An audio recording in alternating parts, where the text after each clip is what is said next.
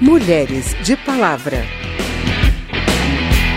Quero dormir no berço do homem americano. Com a primeira mulher. Até 10 de dezembro, o Congresso Nacional realiza diversas atividades dentro da campanha internacional 16 Dias de Ativismo pelo Fim da Violência contra as Mulheres, que acontece todos os anos com o objetivo de conscientizar a população sobre os diferentes tipos de agressão contra meninas e mulheres em todo o mundo. A Comissão Mista de Combate à Violência contra a Mulher abriu os trabalhos da campanha promovendo um debate sobre as diversas formas de violência contra a mulher, especialmente a mulher negra. O dia 20 de novembro, Dia da Consciência Negra, foi incorporado à campanha local, considerando que no Brasil a mulher negra enfrenta dupla opressão, a do machismo e a do racismo. Ouça agora como foi o debate com a repórter Lara Raj.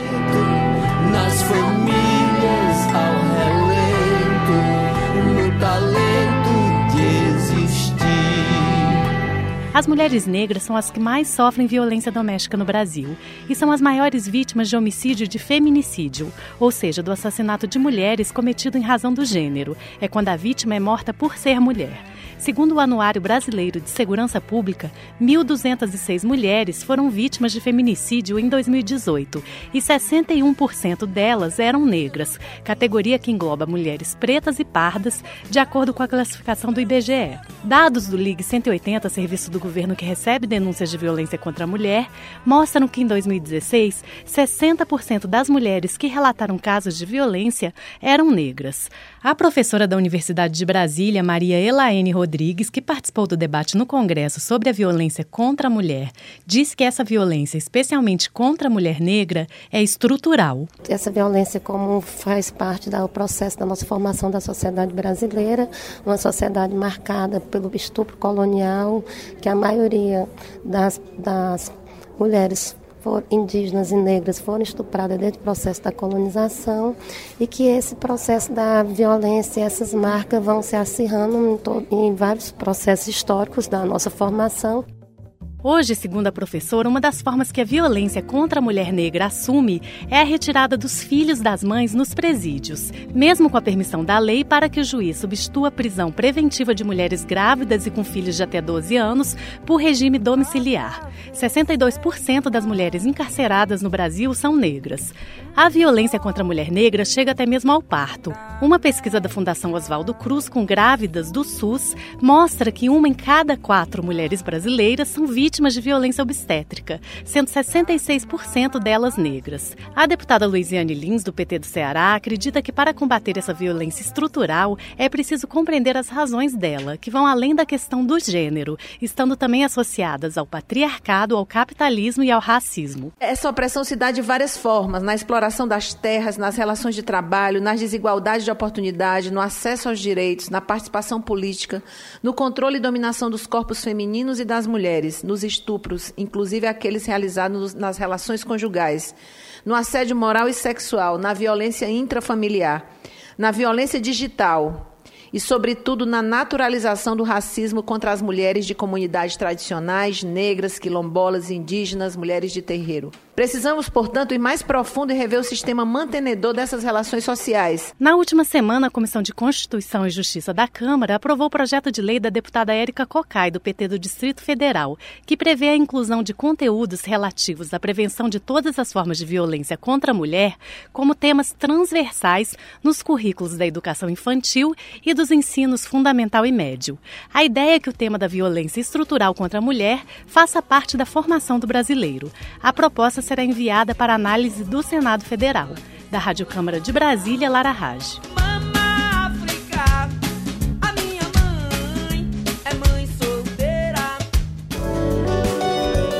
Quem é essa mulher?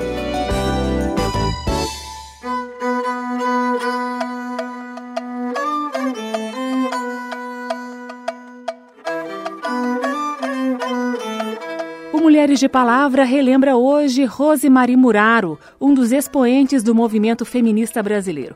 Autora de títulos como Sexualidade da Mulher Brasileira, Corpo e Classe Social no Brasil e Feminino e Masculino, uma nova consciência para o encontro das diferenças, Muraro discutiu abertamente temas que ainda hoje são permeados por preconceitos e tabus. Quem conta um pouco da vida e da obra de Rosemarie é a repórter Cíntia Sims. Podem me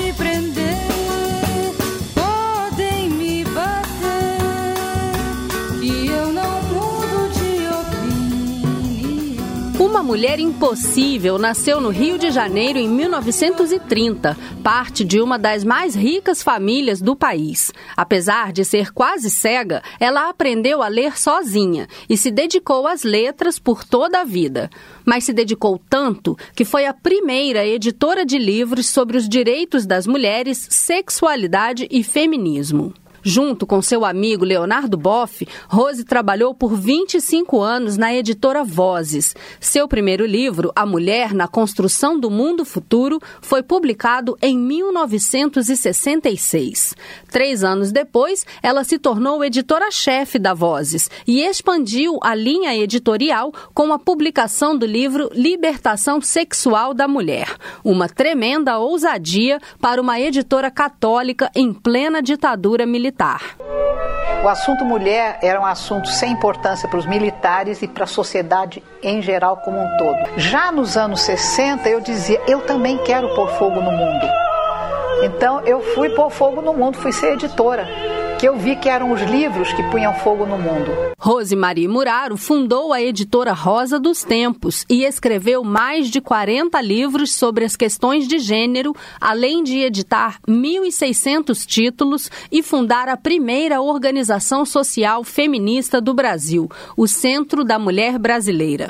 Nos anos 80, com o fim da ditadura, ela foi reconhecida pelo governo brasileiro como patrona do feminismo nacional e participou da criação do Conselho Nacional dos Direitos da Mulher. Toda a sua vida foi de militância pelos direitos das minorias. Rose foi candidata nas eleições de 1986 e 94, mas não chegou a ser eleita. Sua experiência na política rendeu mais um livro, Os Seis Meses em que Fui Homem, no qual ela conta a dificuldade de ser mulher e atuar no ambiente político. Por ocasião da sua morte em 2014, a deputada Benedita da Silva, do PT do Rio de Janeiro, discursou no plenário da Câmara e lhe fez a homenagem. Esta grande intelectual, uma mulher cristã, uma mulher de fibra, que deixou para nós um grande legado das lutas feministas, das lutas sociais,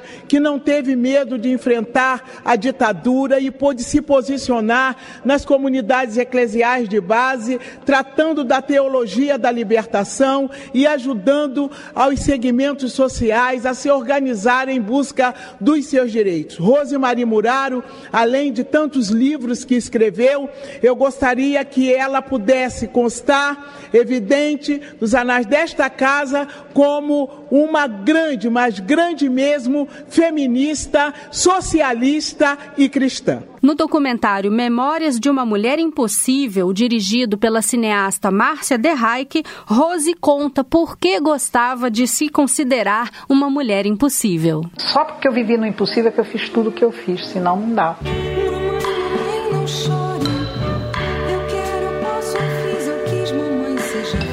Da Rádio Câmara de Brasília, Cíntia chore. Uma grande feminista, socialista e cristã. Foi assim que a deputada Benedita da Silva descreveu Rosemarie Muraro. Mãe de cinco filhos, a escritora questionou a existência de um padrão feminino único e lutou pela liberdade e pela autonomia das mulheres. Assim como ela, outras mulheres que professam alguma fé religiosa se posicionam muitas vezes de forma contrária ao dogma de suas igrejas sobre temas que impactam a vida das mulheres, como aborto e violência. Conheça algumas destas mulheres e o que elas pensam com a repórter Natália Ferreira.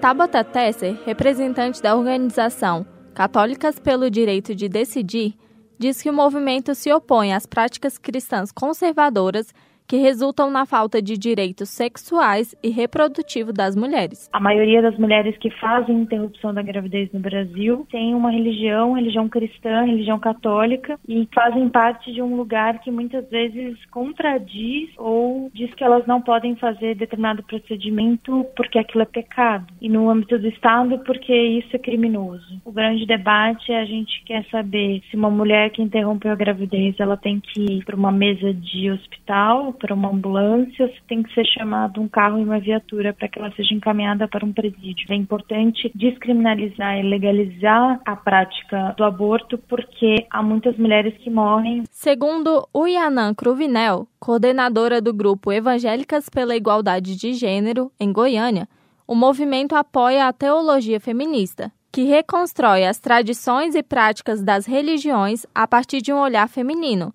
e apoia o aumento da participação da mulher entre cargos de poder e nas carreiras profissionais. Muitas pessoas, entidades, políticos hoje têm criado uma expressão errada que é a ideologia de gênero, como se fosse algo negativo e impositivo. Isso não existe. Nós enxergamos que gênero é uma possibilidade de entregar poder às mulheres de forma que o mundo possa ser vivido também sob a ótica do feminino. Então, quando você pega a Bíblia, ela sempre é contada pelos pastores através de uma ótica masculina. E é preciso recontar essa história também pela ótica feminina. A estudiosa da doutrina espírita Daisy Mansano, de 65 anos, destaca que a igualdade de gênero é debatida no Livro dos Espíritos, de Allan Kardec, e analisa a presença da mulher nos centros espíritas. O primeiro livro dos Espíritos tem uma pergunta sobre igualdade dos direitos do homem e da mulher e fala assim: o homem e a mulher são iguais perante a Deus e têm os mesmos direitos? Os Espíritos respondem com uma outra pergunta: Deus não deu a ambos inteligência do bem e do mal e faculdade de progredir?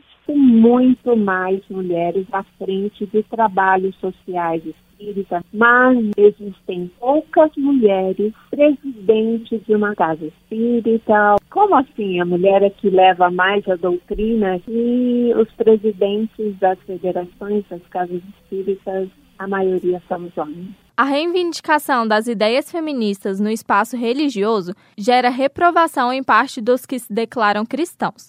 Segundo os grupos feministas, os movimentos não são bem vistos pelas igrejas que defendem a autoridade do homem sobre a mulher.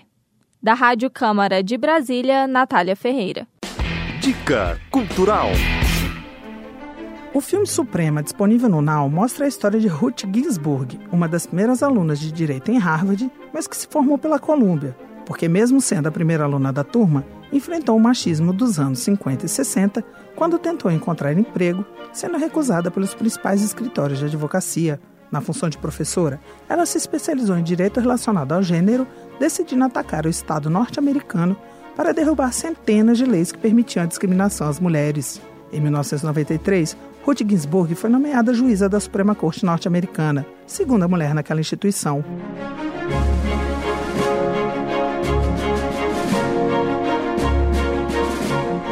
Para quem quiser saber mais sobre a vida de Ruth Ginsburg, pode ainda assistir ao documentário A Juíza, com a participação da própria Ruth, que aos 86 anos se tornou um ícone da luta pelos direitos humanos para os mais jovens. O documentário concorreu ao Oscar deste ano e foi exibido pela primeira vez no Brasil no Supremo Tribunal Federal. Os dois filmes estão disponíveis na operadora de TV a cabo NET. Da Rádio Câmara de Brasília, Carla Alessandra. Bem, esse foi o Mulheres de Palavra, com reportagens de Lara Rage, Cíntia Sims e Natália Ferreira. A produção é de Cristiane Baker e os trabalhos técnicos de Carlos Augusto de Paiva. Apresentação de Carmen Delpino e edição de Verônica Lima. Se você tem alguma dúvida, mande para a gente. O e-mail é radio@câmara.leg.br e o WhatsApp é o 61 99978 9080. O Mulheres de Palavra é produzido pela Rádio Câmara e transmitido pelas rádios parceiras em todo o Brasil, como a Rádio Cidade FM, da cidade de Dom Cavate, Minas Gerais. Você pode conferir todas as edições do programa no site radio.câmara.leg.br e agora no Spotify e em outros agregadores de podcast. Obrigada pela audiência e até o próximo programa. Mulheres de Palavra.